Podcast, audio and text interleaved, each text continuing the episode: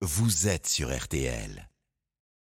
Les courses, le quintet du dimanche et Dominique Cordier pour les indispensables pronostics. Vous nous guidez, s'il vous plaît. Dominique, bonjour. Bonjour Stéphane, bonjour à tous. Nous restons à Vincennes pour le quintet dominical. Il s'agit d'une belle course, l'une des plus belles du meeting d'hiver, le prix de Lille. Course européenne qui réunit des chevaux d'âge âgés de 6 ans à 11 ans. Nous sommes sur la distance de 2100 mètres, autrement dit une course de vitesse qui peut revenir au numéro 4, BPB.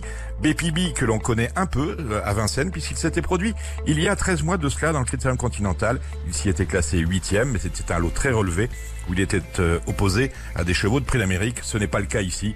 Il a de la vitesse, il devrait bien se comporter.